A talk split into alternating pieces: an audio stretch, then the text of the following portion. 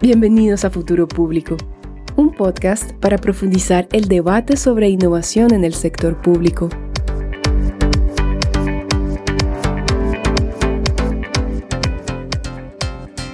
Los gobiernos deben buscar formas de no reinventar la rueda cada vez que diseñan una solución digital.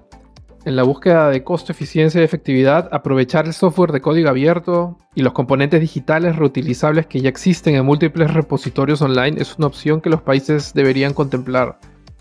Bienvenidos a un nuevo episodio de Futuro Público. Yo soy Alberto Burst. Y yo soy José Díaz. ¿Qué tal? Hoy día hablaremos con Yolanda Martínez sobre la iniciativa GovStack eh, para acelerar la entrega de servicios públicos utilizando componentes digitales abiertos y reutilizables. Como siempre, nuestros episodios y contenido lo encuentran en nuestra web eh, futuropublico.org y también en LinkedIn nos encuentran como Futuro Público. Bueno, y sin más preámbulo, le damos la bienvenida a nuestra invitada. Hola Yolanda, ¿cómo estás? Bienvenida a Futuro Público. Hola, ¿qué tal Alberto? Eh, José, muchas gracias por la invitación, encantada. Primero que nada, amigos, eh, voy a presentar a Yolanda. Ella actualmente es líder para la iniciativa GovStack en la Unión Internacional de Telecomunicaciones, el ITU, donde apoya a gobiernos a acelerar la digitalización de los servicios gubernamentales. Ella ha sido reconocida por Apolitical como una de las 20 personas más influyentes en temas de gobierno digital eh, y es doctora en Sociedad de la Información y el Conocimiento por la Universidad de Cataluña. Eh, con mucha experiencia en el sector público, ella dirigió la Estrategia Digital Nacional de México, eh, la Unidad de Gobierno Digital a nivel federal y también lideró la oficina del BID, del Banco Interamericano, en Chile. Entonces, como para ir directo al, tema de interés. ¿Qué es eh, el GovStack, esta iniciativa que tú diriges y cuál es eh, la misión de este programa? Eh, primero que nada, codirijo porque GovStack es una iniciativa fundada desde el 2020 por cuatro organizaciones, el gobierno de Alemania, el gobierno de Estonia, la Unión Internacional de Telecomunicaciones y eh, DIAL, que es una eh, organización que emana de la Fundación de Naciones Unidas. Y el espíritu de esta, eh, de esta iniciativa es eh, trabajar y colaborar con los países alrededor del mundo para fortalecer su infraestructura digital a través eh, del uso de componentes reutilizables que les permita eh, digitalizar los servicios a la ciudadanía de una forma muy rápida. Y el contexto es muy sencillo. Eh, en el 2020 justo se hizo un estudio para entender cómo los países priorizaban sus inversiones en tecnología. Y resultado de ese estudio, se encontró que muchos países reinvierten constantemente en, aplicaciones que tienen funcionalidades muy parecidas. Ejemplo, identificar a las personas eh, que van a acceder a un servicio, eh, habilitar el pago, ya sea del gobierno a las personas a través de subsidios o de las personas al gobierno para acceder a algún servicio, eh, llenar formularios a través de, Internet, eh, firmar documentos utilizando firma electrónica. Entonces, las inversiones eh, suelen estar por sectores cuando es mucho más eficiente priorizar el reutilizar componentes que son comunes a muchos servicios en el gobierno y poner la mayor parte de la atención de los equipos digitales en mejorar significativamente la experiencia de las personas cuando acceden a servicios digitales, focalizando entender sus necesidades, entender su contexto y sobre todo cómo simplificar y cómo hacer menos complejo el poder acceder a servicios desde cualquier parte del mundo con acceso a Internet y a un dispositivo eh, eh, de cómputo, llámese PC, iPad, eh, teléfono. Ahí, te preguntaría, Yolanda, ahora que has hablado un poco de, bueno, de GovStack, siendo parte de un, de un entorno de organizaciones internacionales que están tratando de impulsar una agenda que me parece que tiene que ver bastante con esta agenda de los Objetivos de Desarrollo Sostenibles, los SDGs. ¿Cómo crees tú que, el GovStack se articula o contribuye a, lograr cerrar estas brechas o, a lograr esos objetivos? Toda la agenda que permita democratizar el acceso a los servicios públicos está alineado al cumplimiento de las metas de desarrollo sostenible. Cuando pensamos en los servicios que el gobierno brinda a las personas a través de los diferentes sectores y cuando me refiero a sectores, me refiero a la educación, a la salud, al empleo, a la actividad económica. En todos estos sectores hay servicios. Em, eh, y cada uno de estos sectores tiene una agenda dentro de los objetivos para el 2030 que se deben de cumplir. Ejemplo, en el sector eh, salud, pues disminuir las muertes materno-infantil eh, y esto puede apoyarse desde diferentes rubros de los servicios digitales. Por ejemplo, eh, hay países que utilizan teléfonos eh, con mensajes de texto habilitados eh, por un chatbot para darle seguimiento a mujeres que están en estado de embarazo de alto riesgo y que viven muy lejos de un servicio de, de salud. de hecho, ese piloto lo hicimos en México, se llama Mi Salud, y el objetivo era con este chatbot y el apoyo y el acompañamiento de un gran equipo médico poder monitorear a distancia a mujeres que sabíamos que estaban en un alto eh, eh, riesgo. Y el software que se utilizó se llama Rapid Pro, pues es justamente un componente reutilizable.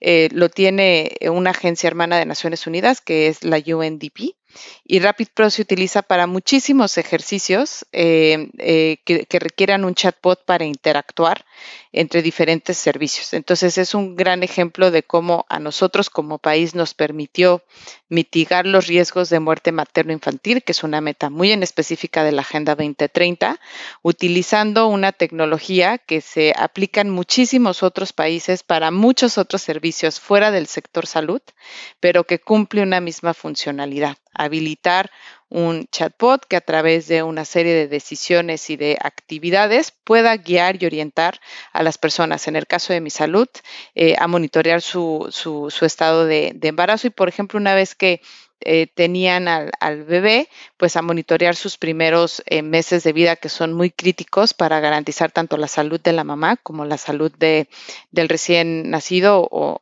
nacida. Y ese es el, ese es el espíritu de GovStack, cómo eh, seguimos fomentando que muchos de estos activos digitales que tienen muchos países eh, se reutilizan para poder acelerar la digitalización de servicios y ponerlos a la disposición de las personas, no importa dónde se encuentren físicamente, mientras tengan acceso a Internet.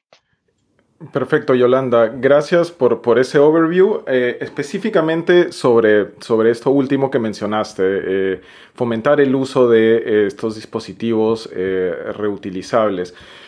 lo que yo entiendo, digamos, entre líneas, es que hay una intensa, un intenso proceso colaborativo, digamos, como de, de, romper estos silos en los que las instituciones públicas trabajan para finalmente digamos, decir, ok, necesito del Gobstack eh, como, como para eh, que sea pues un, streamlining, ¿no? Este, de, de, todas estas políticas. ¿Es más o menos eso? Sí, y complementaría con lo importante que es identificar, uno, que ya tengo, ¿no? Si, si yo soy un director o directora de tecnología en, un gobierno, seguramente no estoy empezando de cero, si es que tengo una mínima base tecnológica, a lo mejor ya tengo un muy buen registro de, personas o acceso, en el caso de México, al Registro Nacional de, Población, en el caso del Perú, al RENIEC. Em, no, estamos partiendo de cero porque el avance en la digitalización es, significativo en la mayoría de nuestros países, entonces, primero que nada, hay que identificar qué dentro de mi infraestructura digital puede reutilizarse. Eh, dos, ¿qué puedo complementar que, no tenga? A lo mejor tengo una muy buena base, pero nunca había trabajado con el Registro Nacional de Población en desarrollar un API que me permita consultar eh, esa base por muchas otras entidades que necesitan identificar a la persona que está accediendo al servicio. Ese proceso de identificar al usuario es justamente parte de, eh, de de los componentes reutilizables. Y el ejercicio eh, considera una serie de especificaciones técnicas que son agnósticas a, marcas tecnológicas.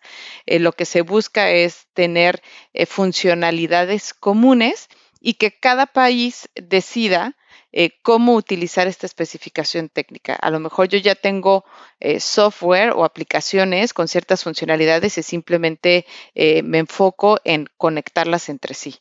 a lo mejor no, no tengo todos mis componentes y hay un catálogo dentro de una iniciativa global que se llama catálogo de, de activos digitales donde muchos países han puesto a disposición en código abierto diferentes tipos de software que cumplen con estas especificaciones. Un ejemplo con mucha apropiación a nivel internacional es la plataforma de interoperabilidad del gobierno de, Estonia, se llama Xroad.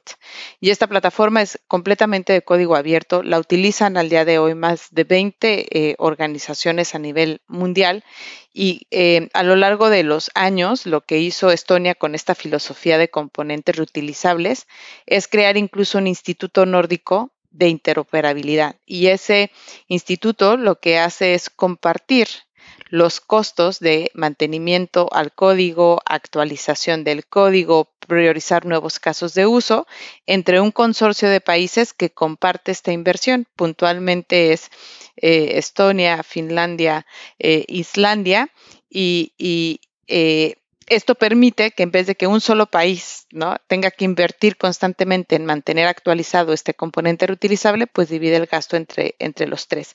Y aún así, todo lo que hacen es código abierto. Quiere decir que el resto de, los, de las organizaciones, eh, que, y cuando digo organizaciones hablo de gobiernos, universidades, iniciativa privada que utiliza Xroad, no necesariamente contribuye al, consorcio, pero se beneficia de esta inversión conjunta que han hecho estos tres países en mantener eh, la plataforma al día y de acuerdo a las necesidades y a los casos de estudio que van eh, priorizando. Entonces es un gran ejemplo de cómo se puede canalizar la inversión en estos componentes reutilizables para que realmente los gobiernos puedan enfocarse en lo que es importante, entender las necesidades de los usuarios y las usuarias, em, articular eh, todos los servicios alrededor de los viajes de usuario, es decir, qué necesita un emprendedor o una emprendedora para abrir su negocio, para crecer su negocio, eh, para atraer inversión, incluso para cerrar su negocio.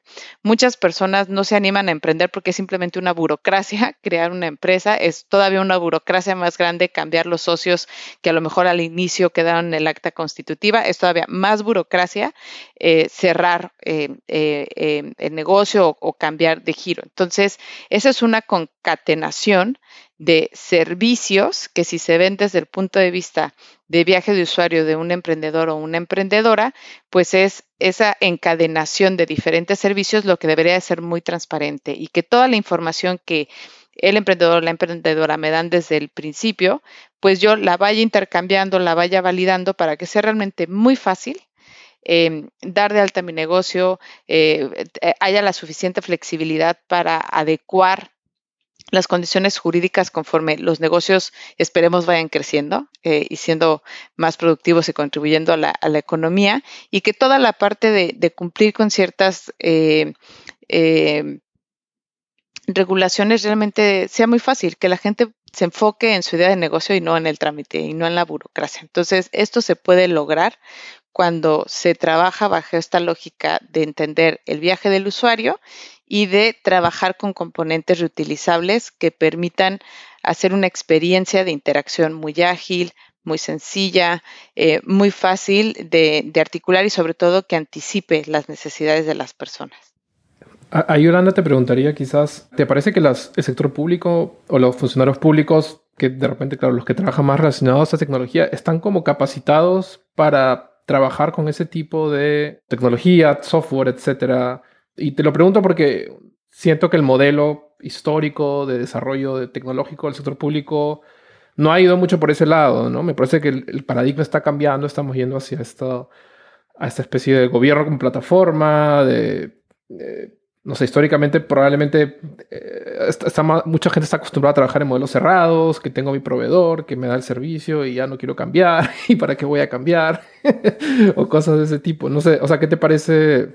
¿Estamos un poco migrando todos hacia ahí o todavía hay como, como barreras que no nos dejan llegar hacia, ese paradigma de, déjame llamarlo así? Creo que estamos en un momento histórico porque primero que nada venimos de estar dos años en una pandemia donde la tecnología hizo la diferencia en cómo la humanidad articuló eh, eh, de acuerdo a diferentes contextos y realidades la continuidad económica basada en el trabajo y en un boom por el comercio digital, la continuidad educativa, porque millones de niños tuvieron que emigrar a educarse em, de manera remota si es que tenían acceso a, Internet y los medios para, para hacerlo, eh, pero en general eh, al, estado en el que estamos hoy, nadie cuestiona que lo digital llegó para quedarse. Y en ese sentido, los gobiernos alrededor del mundo también hicieron de lo digital el mejor mecanismo para ayudar a las personas en muchos aspectos. Primero, en informar. Muchísimos gobiernos, ya hay un estudio de UNDESA, que es otra agencia de las Naciones Unidas que publica el índice de desarrollo de gobierno electrónico, donde ellos mapearon cómo a nivel internacional todos los eh, países empezaron a utilizar sus portales eh, oficiales para focalizar toda la difusión de información oficial respecto de las medidas sanitarias que se tenían que eh, eh, cumplir. Entonces, eso detonó un tráfico importante a los portales de gobierno y la necesidad de los equipos digitales de comunicar de manera fácil, sencilla y veraz qué medidas estaban tomando. También incrementó significativamente el nivel de transaccionalidad en los servicios que se ponían en línea. Eh, recordemos que muchos gobiernos tomaron como medida principal el confinamiento y asociado al confinamiento estuvo la dispersión de apoyos sociales. Ese servicio de, dispersar fondos pues se hace a través de un eh, motor de pagos. Un motor de pagos es un componente reutilizable.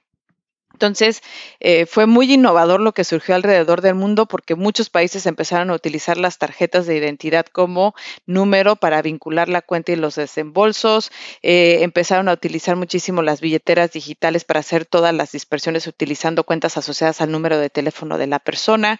Entonces, hubo un boom de apropiación de, recursos digitales que es muy importante eh, capitalizar y que la única manera en que se pudo hacer masivo y a escala es porque no se tenía un motor de pagos para cada servicio o cada subsidio, sino era un solo motor de pago para, de acuerdo a diferentes características para las cuales califican las personas, dispersar eh, los apoyos. Entonces, creo que ahí hubo un mensaje muy claro de que si los gobiernos quieren ser resilientes ante cualquier situación de emergencia, COVID es una, pero vendrán muchas otras y ya lo estamos viviendo con otras pandemias, con el cambio climático, con el efecto de la migración, donde la tecnología es el mejor aliado del gobierno para poder reaccionar rápidamente a este tipo de, circunstancias. Entonces creo eh, que conforme esto vaya eh, tomando un nuevo rumbo donde lo digital sea el canal por excelencia o el canal más habitual para entregar servicios,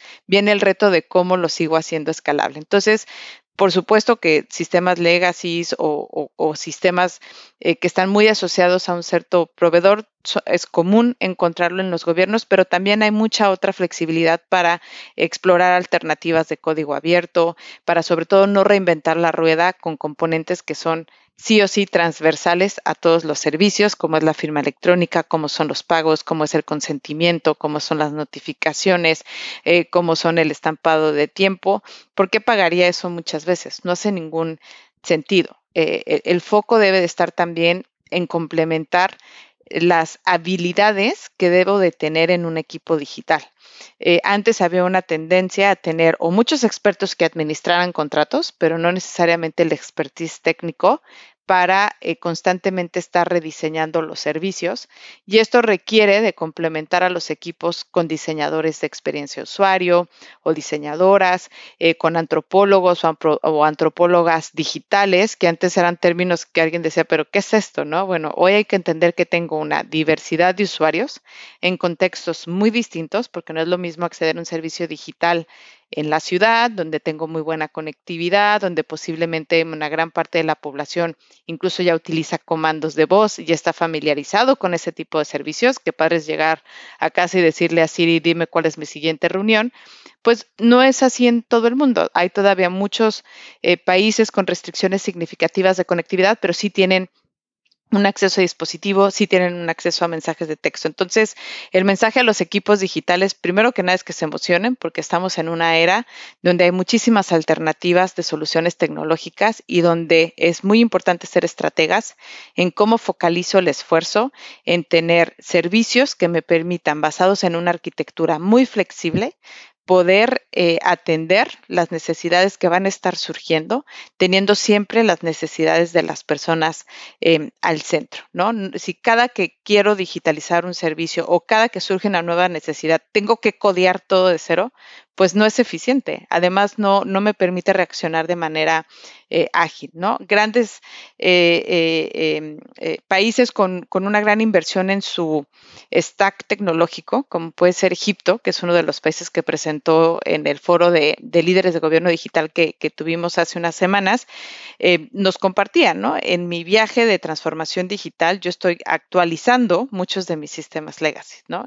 Y la nueva arquitectura que estamos planteando, pues es basada en microservicios, en el uso de componentes reutilizables, en gestionar muy bien ese catálogo de componentes reutilizables para que cada nueva necesidad que surja nos permita en horas poder articular ese servicio eh, sin tener que lanzar una licitación, sin tener que tener los términos de referencia. Quienes hemos estado en el sector público sabemos que un proceso de procura puede tomar incluso hasta un año em, y, aún así declararse desierto, ¿no? ¿Y qué haces en ese inter? ¿Cómo resuelves las necesidades de las personas? Entonces, la, buena noticia es que hay eh, una comunidad muy grande de código abierto, hay un esfuerzo a nivel internacional a través de GovStack y de la Alianza de eh, Activos Públicos Digitales de promover eh, este uso de estándares de servicios digitales a nivel global que faciliten, si cada gobierno adopta estas especificaciones que son agnósticas tecnológicamente, pues articular y responder de mejor manera a las necesidades eh, de, la gente, ¿no? Justo estaba pensando en, esta palabrita de eh, comunidades de práctica y, digamos, apoyo eh, interinstitucional, interequipos, intergobiernos. de hecho, me, suena pues que que, toda esta idea también está muy soportada por estos communities of practice, ¿no? Alrededor de, como tú dices, eh, no solamente tecnología, sino también necesidades de la gente. Y, ahí mencionaste específicamente el caso de, Egipto, pero de hecho eh, en el, en el eh, World Summit on Information Society se presentaron ejemplos de Perú, de Ruanda, y de Ucrania eh, de manera conjunta. Ahí mi pregunta sería como, em, ¿qué es lo que los une? ¿no? ¿Qué es lo que los unió, eh, por ejemplo, para, para, para, hacer un caso, un caso de estudio? Y, por otro lado, em, ¿cómo es que eh, se va configurando estos, estas comunidades de práctica alrededor de estos temas? Sí, pues em, durante el Foro Mundial para la Sociedad de la Información y del Conocimiento, que las invito y los invito a que sigan este foro, es completamente abierto, es gratuito, toda la agenda se discute de manera abierta en un ciclo eh, anual. Y justamente en la, en la edición 2022 lanzamos el programa de eh, GovStack CIO Digital Leaders Forum. Y el objetivo de este foro es encontrar diferentes mecanismos de compartir mejores prácticas, pero sobre todo de crear esta comunidad de práctica entre los las personas que dirigen las estrategias digitales, las agendas digitales, los esfuerzos de, de, digitalización de servicios a las personas y sus respectivos equipos, porque no, no hay que inventar la rueda todos los gobiernos alrededor del mundo comparten desafíos muy similares. Uno de esos desafíos muy similares es poder digitalizar a escala todos los servicios que tengo disponibles para las personas y sobre todo poder cumplir con las expectativas de ciudadanos y ciudadanas que el día de hoy tienen a su alcance muchísimos servicios digitales eh, privados con un nivel de sofisticación eh, bastante importante. Cuando digo un nivel de sofisticación es hoy a todo mundo eh, nos llegan alertas de, ah, hace ratito buscaste un vuelo, ¿no? Este México-Guadalajara, pues aquí hay cinco ofertas. Eso no pasó por casualidad, ¿no? Es yo autoricé a que las cookies siguieran mis actividades en la web porque estoy dispuesta a recibir ese tipo de alertas que me permitan tomar una decisión más informada. Eh, no me tuve que meter a ninguna página web a ver cuáles son los requisitos para comprar un boleto, ¿no? Entonces, eh, la experiencia que viven las personas en el día a día interactuando con muchos servicios digitales sienta una expectativa de lo que lo digital me permite hacer. Y lo mismo aplica para los servicios eh, eh, de gobierno. Y, no, estamos inventando la rueda con este eh, enfoque dentro de Gobstar. Lo que queremos es alcanzar una escala siguiendo mejores prácticas de gobiernos líderes que han venido trabajando así desde hace décadas. Un ejemplo es Estonia, que desde hace más de 20 años eh, viene trabajando con plataformas de interoperabilidad que permiten conectar sus aplicaciones, tienen una apropiación y uso de más del 99% de su tarjeta de identidad que además les permite firmar ese nivel de madurez y de aceptación y de apropiación de lo digital como canal de acceso principal a los servicios de gobierno, pues no es eh, producto de la noche a la mañana, es un esfuerzo bastante consistente de tener una política de uso de código abierto, eh, de focalizar sus esfuerzos en transparentar qué hace el gobierno con la información que tiene de las personas, en constantemente estar mejorando los servicios, en siempre estar yendo un paso adelante. Estonia acaba de anunciar un programa para aplicar inteligencia artificial a 120 servicios eh, públicos, es decir, que se puedan activar estos servicios utilizando eh, comando de voz para poder articular una experiencia distinta de, resolver necesidades de, las personas. Y, muchos gobiernos pueden empezar directamente en este proceso si tienen acceso a esta tecnología. Entonces es un esfuerzo bastante importante de eh, compartir, por eso el invitarlos a que sigan este espacio de, aprendizaje. Eh, durante el foro fue a través de, presentaciones de los CIOs de estos países, pero estamos trabajando en un podcast. Eh, queremos tener diferentes espacios, incluso de coaching, ¿no? Aquellos países que estén implementando las especificaciones técnicas, que puedan tener acceso a muchos otros países que ya utilizaron esta especificación o que ya utilizaron un componente reutilizable, porque eso acelera el proceso de de apropiación y creo que todas y todos lo hemos vivido, ¿no? Yo era mucho más eficiente haciendo la tarea cuando tenía un grupo de estudio. Eh, nos dividíamos el trabajo, comprendíamos mejor y eso se aplica eh, cuando se está haciendo política pública. Si generamos estas comunidades de práctica, reducimos significativamente las eh, curvas de aprendizaje, promovemos el que estos estándares realmente eh, permitan implementarse en contextos muy adversos, pero al final con un objetivo común, ¿no? Poder digitalizar servicios a escala enfocados en las necesidades de las personas. Este, Yolanda, gracias por esa por esa reflexión. No, no, sé si, bueno, como sabrás, el podcast lo escucha bastante gente que trabaja en el sector público en distintos países. No sé si es que podrías un poco darnos información de algún interesado que quiere informarse sobre Gobstack o cómo formar parte de estas comunidades de práctica, por ejemplo, cómo, cómo podría hacerlo. Y qué es lo que viene también eh, después, ¿no? Claro que sí. Pues primero que nada, invitarlos a visitar la página web Scopstack Global. Podrán encontrar toda la información sobre las especificaciones técnicas que ya se encuentran disponibles para consulta. Por favor, es la primera versión y el objetivo es que este sea un proceso iterativo. Eh, pueden también sumarse a los siguientes grupos técnicos que van a estar trabajando en especificaciones asociadas a firma electrónica, en sistemas de información geográfica, eh, eh, marketplaces, que estaba buscando la palabra en español, pero son estos espacios que permiten eh, intercambiar eh, bienes y productos y que pueden aplicarse a cualquier tipo de, sector. Y pueden incorporarse también para trabajar en la versión 2 de las especificaciones que ya se liberaron, que son las fundacionales, identidad, pago, registros digitales, consentimiento de uso de información, mensajería, que es muy común para muchos servicios que se habilitan a través eh, em, de mensajes, scheduling, que también es clave para todo el tema de case management. El objetivo es que encontremos casos de, referencia y que se sigan nutriendo este ejercicio. Entonces, esa es una manera muy puntual de participar. La otra es que si no tienen tanto tiempo disponible para ponerse a escribir las especificaciones, se sumen a las revisiones técnicas, porque eso permite aprender bastante de cómo se hicieron esas especificaciones. Y tres, que si eh, lo que hoy ya está desarrollado aplica y se alinea a lo que ustedes han venido trabajando dentro de su estrategia de digitalización de servicios, eh, lo hagamos de manera colaborativa. El objetivo es que encontremos muchos casos de referencia que puedan servir también a otros eh, países que tienen esas mismas áreas de, interés y que si ya tienen ejemplos, porque vienen trabajando con este enfoque desde hace mucho tiempo, eh, nos, los lo hagan saber, participen en las iniciativas del foro de líderes digitales, compartamos esos casos de éxito.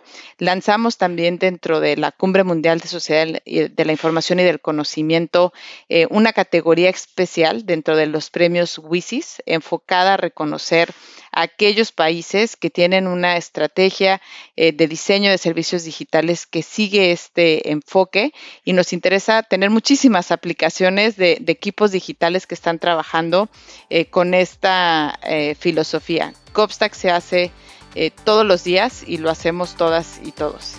Genial, Yolanda, gracias. Muchas gracias, Yolanda, por estar con nosotros. Gracias a ustedes por la invitación.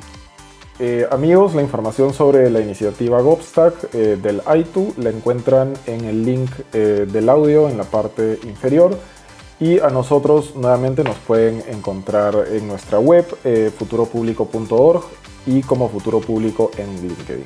Así es. Y con eso finalizamos el episodio de hoy. Gracias por escucharnos hasta este punto y Cuídense, un abrazo para todos. Chao. Gracias, chao.